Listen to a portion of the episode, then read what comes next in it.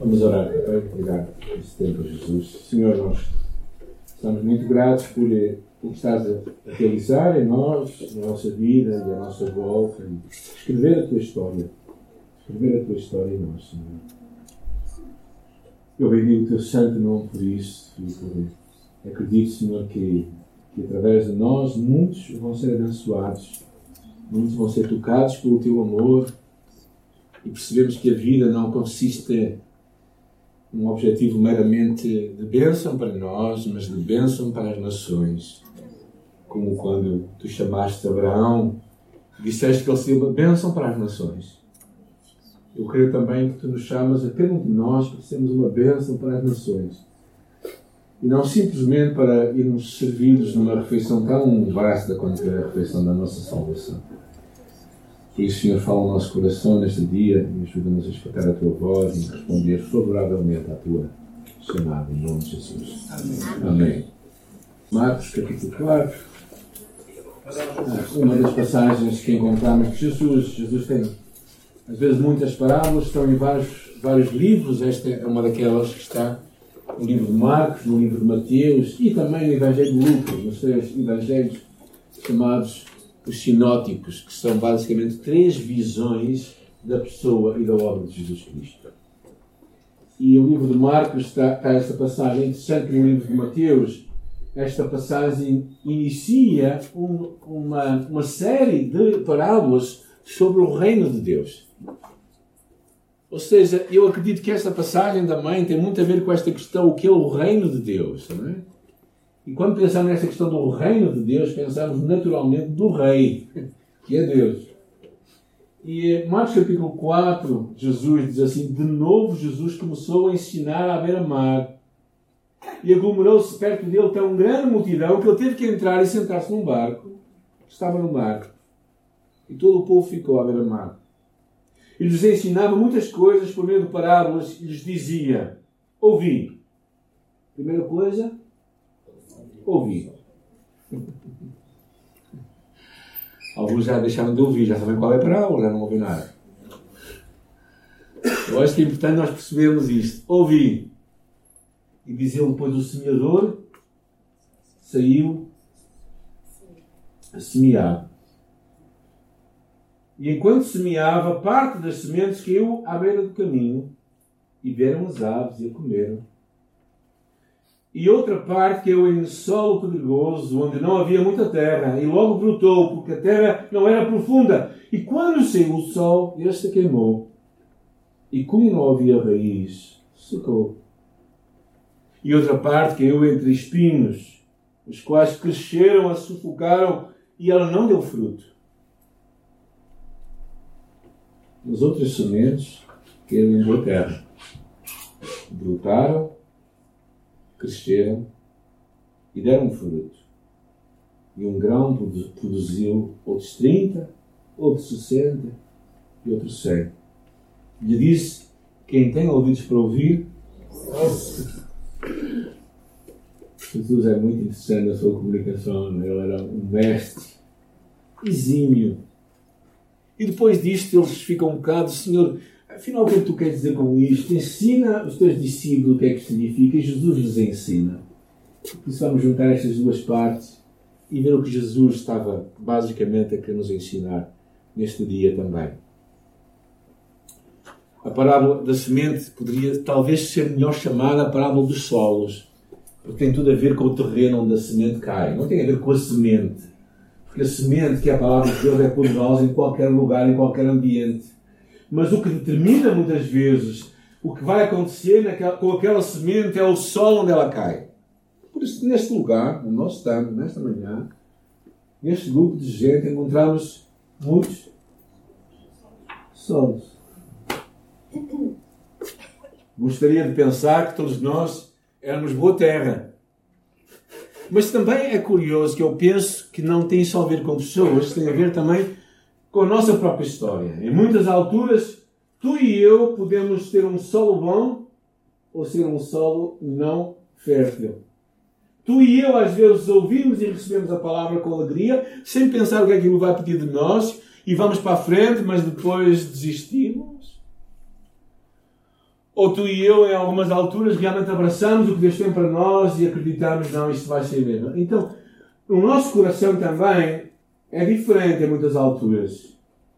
O teu coração, o meu coração, hoje pode ser um terreno bom ou um terreno não tão proveitoso, que não dá fruto.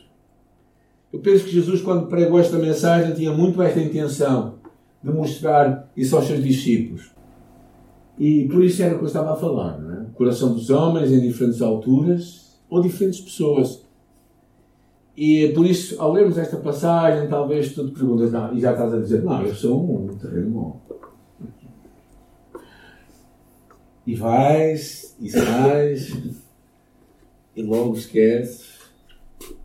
Logo, já estás a pensar no almoço, o que é que vai ser o almoço hoje?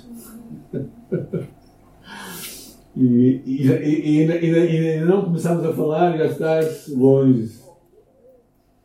Eu acho que Deus quer. Estás aqui, ouve. É o que Jesus diz, não é? Ouvi. Ouvi. E por isso que nós percebemos é que a, a, a, a, semente não tem problema nenhum. A semente tem poder em si mesma. A semente, que é a palavra de Deus, ela é poderosa. Não é? Diz, diz lá no livro de Isaías que a palavra não voltará para mim vazia, antes fará o que lhe apraz e prosperará naquilo para que designei. Então o poder da, da, da palavra tem, é poderosa para se multiplicar. Mas para ela se multiplicar, ela tem que morrer. E, uh, e aqui uma parte também que eu acho que na história de Jesus ele fala que nós não gostamos muito. Se um grande trigo cai à terra e não morrer, fica só. E às vezes nós não queremos morrer. Nós queremos fazer coisas para nós, mas não queremos morrer para nós. Nós vimos com a ideia de vir à igreja para receber uma bênção de Deus, uma palavra de Deus, mas não estamos dispostos, às vezes, a, a tomar a nossa cruz e seguir Jesus. E eu acho que, na verdade, Jesus, ao, lançar, ao explicar esta parábola, tem muito a ver com, com a nossa caminhada com Deus a cada dia. Por isso, vamos ver o que ela quer dizer. A semente à beira do caminho, esta primeira que aparece aqui, Assim, enquanto semeava, parte da semente caiu à beira do caminho e vieram as aves e a comeram. É muito interessante este, porque o semear que ele está a falar ali não era uma coisa assim, mas era uma coisa assim. Então a semente era espalhada e uma parte dela caiu junto ao caminho. E, uh, e o que ele fala aqui, é? ele diz e vieram as aves e a comeram. O que percebemos é que aquele lugar onde a semente caiu, em vez de ser um terreno, um campo arável, era um caminho. Era um lugar duro. Era um lugar onde não penetrava a semente.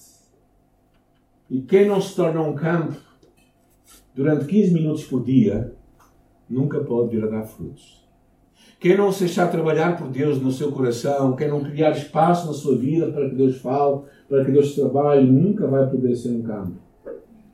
Muitas vezes somos um caminho, ouvimos e seguimos e esquecemos. E a palavra não penetra, não vai fundo. E é curioso, o que é que torna um terreno endurecido? O que é que torna um terreno um caminho? Eu acho que uma coisa que percebemos é que naturalmente um terreno entregue a si próprio vai se tornar um caminho, vai se tornar duro. Não vai deixar que a palavra penetre. Alguém que se deixa, que está entregue a si mesmo, que não se alimenta da palavra, que não vem à igreja, que não procura Jesus, ela vai deixar de ser um terreno fértil, ela vai se tornar endurecido. Porque entrega-se a si mesmo. E outro problema que aqui fala é que vêm os pássaros. E quando nós vemos lá à frente, na, na interpretação da, da, da, parábola, lá à frente, mais à frente, quando ele começa a explicar, diz ele assim: os que, o, o versículo 15: os que estão à beira do caminho são aqueles que, em quem a palavra é semeada, mas depois de ouvi-la, logo vem Satanás e tira a semente. Os pássaros significa algo fora de nós uma forma de Satanás retirar a semente em nossa vida, em nosso coração. Pode ser ambição pessoal, pode ser pensamentos impuros, podem ser autossuficiência, pode ser indisponibilidade para ouvir Deus, para, para fazermos da nossa vida um campo que Deus trabalha. Ou pode ser algo fora de nós que vai retirar e tornar ineficaz o poder da palavra de Deus. E tudo que dá a Satanás espaço para governar em nossa vida. Falta de perdão, ira na nossa vida, pecado não confessado. Tudo isso neutraliza o poder da palavra, da, da palavra. Tudo isso impede que a palavra possa brotar e dar fruto. E quando nós não resolvemos estas coisas, que damos lugar a Satanás, então verdadeiramente nós não vamos conseguir deixar que a palavra possa entrar no nosso coração. E lá no livro de Hebreus fala: Não endureçais os vossos corações como no dia da provocação, no dia da tentação no deserto. Esta palavra não foi escrita para judeus, esta palavra foi escrita para a igreja, no livro dos Hebreus. Pessoas que ficam com o coração duro. Duro por falta de perdão, duro por indisponibilidade para ouvir Deus, para estar com Deus. Duro por não encontrar espaço na sua vida para se tornar um campo arável por Deus. E por isso entrega a si próprio, o que é que ele se torna? Como que um caminho, um lugar duro. Onde a palavra vem, mas ela não penetra, ela fica lá na superfície. Os passos vêm e levam. Jesus continua a parábola e ela fala depois e, e outra parte, versículo 5, caiu em solo pedregoso, onde não havia muita terra. E logo brotou, porque a terra não era profunda. E quando saiu o sol, este queimou, e como não tinha raiz, secou. E Jesus, interpretando esta semente, diz lá no versículo 16: E do mesmo modo, os que foram semeados em lugares perigosos são os que, ouvindo a palavra, imediatamente a recebem com alegria, mas como não têm raiz em si mesmo, duram pouco. E quando vem a tribulação e a perseguição por causa da palavra, logo tropeça a palavra que cai, a semente que cai junto às rochas, revela claramente a falta de espiritualidade, a falta de profundidade. A semente cresce muito rápido, mas como não cria raízes, quando o sol vem, ela, ela se vai. Pessoas que recebem muita palavra com muito entusiasmo, com muita alegria, na minha memória vem tanta gente. Né? Pessoas que querem se batizar amanhã, mas rapidamente desistem. Começam bem, mas nunca terminam. Não avançam. Não avançam. Dizem que querem ir para o céu, aceitam Jesus na sua vida, mas parece que na terra não querem andar com Ele. Vais passar uma eternidade com uma pessoa que tu não conheces aqui na terra. Estranho, né? E, uh, e Jesus claramente é, é, tão, é tão chocante essa palavra. Né? Para mim, eu, eu, eu pensei muito bem se devia ou não falá-la, mas eu penso que esta palavra tem muito, tem uma palavra para muitas pessoas. Pessoas que não percebem o custo de seguir Jesus Cristo, não estão dispostas a pagar um preço. O custo de ser discípulo. Pessoas que não deixam. Vivem entre dois mundos. O seu mundo, o mundo, o mundo de Deus e o mundo sem Deus. E andam como que um pé em dois lugares. Como aquele episódio que eu me lembro tão bem lá em Moçambique, lá no Rio, em Mutarara, no rio Zambesa, cheio de crocodilos. Pequenas canoas que nós atravessávamos o rio, não é? Eram feitas de, de, de pinheiros, basicamente, de árvores que eram cortadas. E há pessoas que andam com um pé numa canoa e uma pé no outro, não é? Há muita gente, infelizmente, há pessoas assim. Pessoas que não percebem que elas precisam de ser mudadas, mas não mudam. Pessoas que facilmente, quando vêm as dificuldades, as perseguições, quando perdem o emprego, quando vem um problema de saúde, quando vem uma dificuldade, ah, se Deus me amasse, isso não acontecer comigo. E logo desistem. E Jesus, quando está a contar esta história, eu penso que ele olha para as pessoas nos olhos e, claro, ele consegue ver. Consegue entender o quanto esta palavra é relevante naquele contexto. Eu acredito que quanto esta palavra é relevante hoje também. Pessoas que abraçam uma decisão para seguir Jesus, mas não, não crescem. Os bebés são bonitos. Enquanto são bebés, certo? Agora um bebê com barbas não é bonito.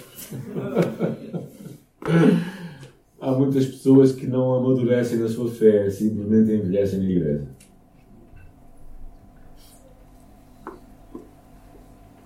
O que nós poderíamos chamar meios crentes. Evangélicos não praticantes. Há muitos agora. Sabem como é que isso se limpava? Com perseguição. Mas se alguém tem que trazer a Deus, não é Ninguém é evangélico nominal no Médio Oriente, nem é evangélico nominal no lugar onde é perseguido por causa da sua fé. Mas hoje em Portugal não é muito, não é muito também não é tão bom ser evangélico quanto era no Brasil aqui há 10 anos atrás. Agora não é tão bom assim. No passado, que há uns 10 anos atrás, se calhar até era, era in ser evangélico no Brasil. Talvez, infelizmente, por causa dos maus testemunhos de tanta gente, já não é tão in. Mas, mesmo assim, ninguém é perseguido por causa da sua fé. Quando era miúdo, na minha escola, eu era o único evangélico. E lá, alguns se lembram, não é? Nós tínhamos que, que fazer, que, que fazer, que dizer a, a Ave Maria todos os dias e, e nos pôr lá de pé, fazer aquilo.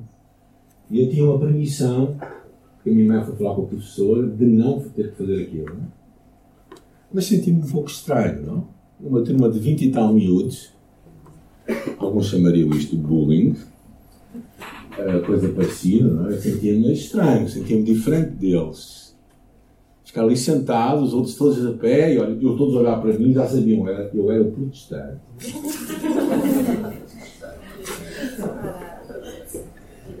Mas não era perseguido. Ouvia umas, de vez em quando umas bocas, umas palavras. Quando eu fui para o serviço militar, o meu alferes descobriu que eu era evangélico. Então eu fui deram um novo nome. Isaías. em honra ao profeta. E de vez em quando me punham à frente do pelotão para contar histórias da Bíblia. Várias vezes isso aconteceu. Havia um problema somente quando, quando o Alfredo queria saber alguma verdade, vinha falar comigo. Isso era um problema, porque eu dizia a verdade. Isso causava algumas dificuldades, não somente a mim, mas aos outros todos. Pessoas que, semente lançadas junto a este terreno, a, esta, a estas pedras, aquelas pessoas que ouvem, que gostam, são simpatizantes, até dizem que são crentes, mas na verdade não há, não há uma profundidade. Perante uma crise, logo cai, é retirado o que eles pensavam ter. Não cria raízes, não faz parte da terra. Quando vem o sol, ela se vai embora. A terceira semente, versículo 7. A outra parte caiu entre os espinhos, os quais crescendo sufocaram-na e ela não deu fruto. Ah, e depois Jesus explica E outros são os que recebem a semente, versículo 18, entre os espinhos. Estes são os que ouvem a palavra, mas as preocupações do mundo, a sedução das riquezas, o desejo por outras coisas sufocam a palavra e ela fica infrutífera. A semente junto aos espinhos fala acerca da, das pessoas que deixam que as preocupações, os cuidados deste mundo, um solo ocupado por outras coisas. Um solo que, tem, que não tem a primazia, Deus não tem primazia na sua vida, há outras coisas que ocupam o lugar de Deus. Jesus nunca nos diz não deveis seguir a dois senhores. O que é que ele disse? Não podeis servir a dois senhores. Porque ele sabia que é impossível ter dois senhores em nossa vida. As sementes na terra, a semente e as raízes crescem juntas, mas a última sufoca a semente. Esses espinhos teriam cerca de 30, 30 centímetros da raiz naquela altura. E a força destes espinhos impediu que a semente pudesse frutificar. Tinha aparência de vida, mas era incapaz de produzir fruto. E é o fruto que importa, gente. Não é a beleza da planta, é o fruto que importa. É o que estava em causa ali. Alguém que quer viver entre dois mundos numa aparência de santidade quando verdadeiramente não o é. Mas assuntos espirituais e eternos tornam-se secundários face a algo que nós dizemos precisar mais. E há muita gente, lembro quando nós plantámos aqui a igreja no princípio, havia muita gente sem trabalho. E era mais ou menos assim. Nós orávamos para, para que ela arranjasse trabalho e ela vinha. Quando arranjava trabalho, queixava de Deus. Mas só começamos a pensar, será que devemos orar ao contrário? Mas a verdade é essa, gente. E há muita gente assim que vem aos pés de Jesus quando está aflito, mas quando está satisfeito. Há muita gente que quer ter o melhor dos dois mundos, o melhor de Deus e o melhor sem Deus. Tal como o jovem rico, possivelmente líder religioso na sinagoga, um religioso, que não consegue abraçar Jesus somente, mas ele diz: O que é que eu tenho que fazer? Jesus disse: Segue. Para ele não foi suficiente. Uma mulher do Ló que saiu fisicamente do Sodoma, mas Sodoma não saiu dela. Porque enquanto ela ia fugindo para livrar a sua vida, aquela Sodoma que estava dentro dela a fez olhar para trás o amor pelo que ela deixava para trás era maior do que o amor que Deus tinha para ela. Os cuidados deste mundo, diz aqui, as distrações deste século desviam, desfocam o que é prioritário para nós. A pessoa que não busca em primeiro lugar o reino de Deus, quando está diante de uma escolha, quando não busca a Deus, quando não busca estar na igreja, vão ficando para trás. E fala aqui os enganos das riquezas. Porquê que são enganos? Porque aquilo que reluz não vai durar muito tempo. Quem tem mais de 40 anos aqui essa manhã? Sabem que eu estou a falar a verdade, não é? Agora, aqueles que têm menos de 40 anos pensam talvez, não, isto vai assim, ainda vou viver muito tempo. Mas a verdade é que nós vamos tomando consciência da vida. Como o tempo passa num instante nossos filhos, né? pequeninos, já são grandes. Ou seja, quando certas coisas não são expulsas da nossa vida, elas vão sufocar. Este que custa, vão sufocar a semente. Há coisas que não são mal em si mesmas. Mas se elas não têm o lugar certo, elas vão sufocar a semente ou nós possuímos ou somos possuídos por elas? O que, o que, é que está a disputar o teu amor e o teu coração? John Rockefeller, quando morreu, naquela altura, o primeiro milionário que houve na história, quando ele morreu, falaram com a, o seu contabilista e lhe perguntaram assim: Olha, quanto é que ele deixou? E o contabilista responde: Ele deixou tudo.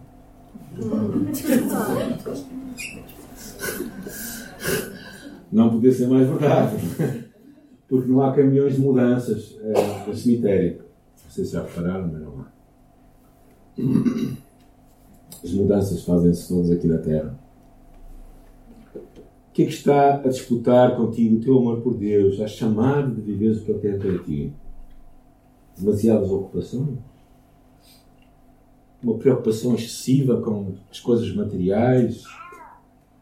Pessoas, amizades que nos desviam do que Deus tem para nós?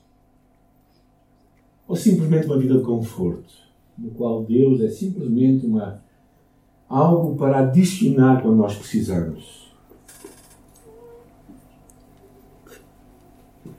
Jesus era um mestre no ensino. É? Ele fala dessas três sementes e no final, no final, ele termina assim dizendo: Mas outras sementes que eram em terra boa. Reparem bem as expressões dele: brotaram, cresceram e deram fruto. Brotaram, cresceram e deram fruto. E um grão produziu outros 30 e outros 60 e outros cem. E lhes disse: Quem tem ouvidos para ouvir, ouça. E depois explicando, ele diz assim: Os outros que recebem a semente, no versículo 20, em terra boa, são os que ouvem a palavra, colhem né, e dão fruto. Alguns 30 por um, outros 60 por um, outros 100 por um. Basicamente, o que Jesus está a falar é acerca da importância de, uma, de sermos um terreno fértil para Deus. E é interessante este, esta, esta, esta, esta, esta forma gradual que Jesus comunica. Não é? Aqueles que ouvem, depois que. O que é que estava a dizer? Os que recebem. Depois diz os que crescem e os que dão fruto. Há três progressos aqui: a receber, a crescer e a dar fruto. Eu acho que isto é importante nós percebermos. Porque não vale a pena receber somente. Nós temos que receber e crescer. Para quê? Para darmos fruto. Este é o objetivo final. O objetivo final de uma semente que é lançada não é ela embelezar a terra. Quando Deus te salva, o, teu, o objetivo final de Deus não é salvar para ir para o céu. Naquela altura. Senão, tu morrias logo. Okay? o propósito de Deus, quando te salva, é que tu cresças e dês frutos. Agora, alguns vão dizer, mas o que é fruto, afinal? Eu penso que há três coisas que são importantes quando pensamos no fruto. A primeira coisa tem a ver com a importância de nós nascermos de novo. A importância de nós percebermos que Jesus tem que ser o nosso Salvador. Nós temos que morrer para nós próprios. Jesus fala de uma forma tão dramática no livro de João, capítulo 12, quando ele diz: Na verdade, na verdade, eu vos digo que se um grande trigo cai à terra e não morrer, fica só ele, mas se morrer, dá muito fruto. Eu, cada vez mais, ainda que eu seja um grande, um grande apologista do movimento evangelístico, se Deus permitir, em abril vamos ter a visita do, do do neto do pastor do Billy Graham aqui na cidade do Porto, numa campanha evangelística de um dia. Eu acredito muito nisso, mas cada vez mais vejo pessoas que querem receber Jesus, mas não querem morrer para si mesmos. Gente, quando eu era jovem, eu ia para muitos acampamentos. E havia sempre uma discussão de todos os acampamentos. Sempre uma discussão que era sempre: podemos receber Jesus como nosso Senhor, como nosso Salvador e não como nosso Senhor? Então ia muitas argumentações. Né? Ah, sim, nós podemos receber Jesus como Salvador, né? como Senhor, isso é outra coisa. Eu cada vez estou mais convencido que o pacote não chega sozinho, gente. Que Jesus não está aqui para me a ninguém. Jesus não precisa de ti e de mim. Ele não precisa que tu recebas a salvação. Nós é que precisamos de receber a salvação.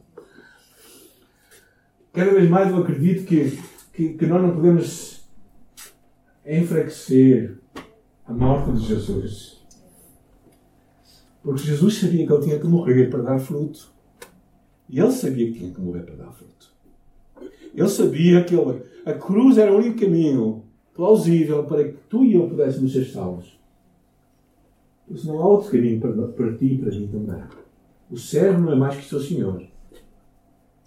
Então, primeira coisa, gente, para nasceres de novo, tu tens que morrer. Ao velho.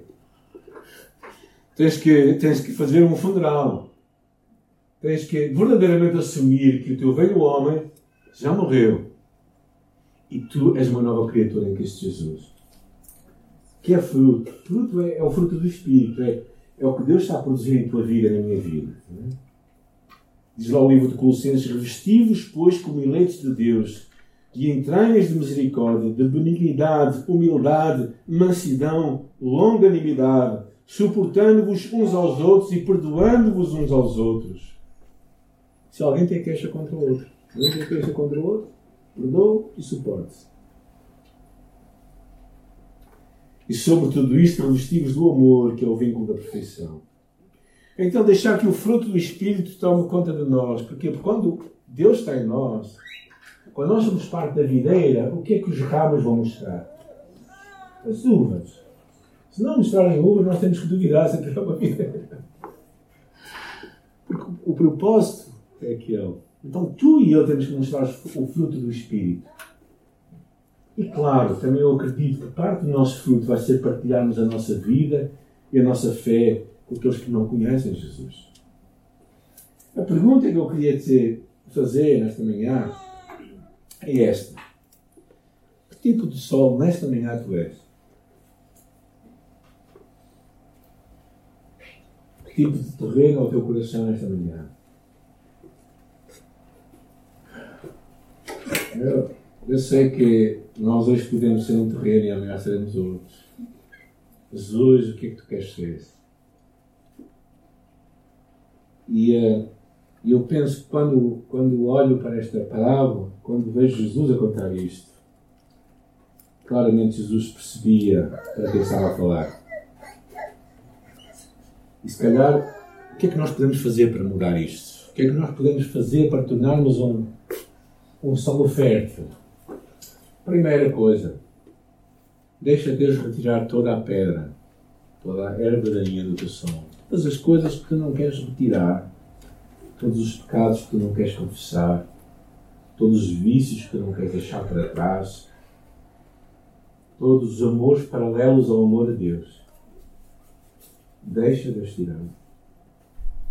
Confessa os teus pecados. Busca alimenta-te, torna-te um terreno fértil, um terreno arável. Todos os dias.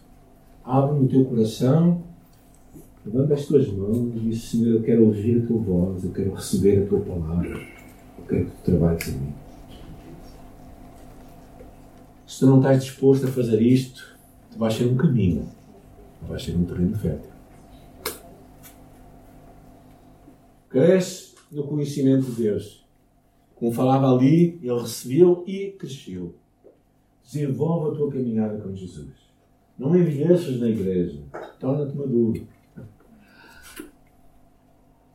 Aproveita o que Deus traz à tua vida para tu cresceres na tua fé. E finalmente viva a tua identidade. Se tu és filho de Deus, vive como filho de Deus. Quando? 24 horas por dia, 7 dias por semana. Assuma a tua identidade. Tal como a vara sem a videira não pode dar fruto, também tu e eu não conseguimos fazer nada. Porque sem mim, dizia Jesus, vai em João capítulo 15, versículo 6, sem mim nada podeis fazer. Precisamos de Jesus, não é da igreja somente. A igreja como instituição não vai resolver nada. Mas Jesus na igreja, sim. É Jesus que nós queremos.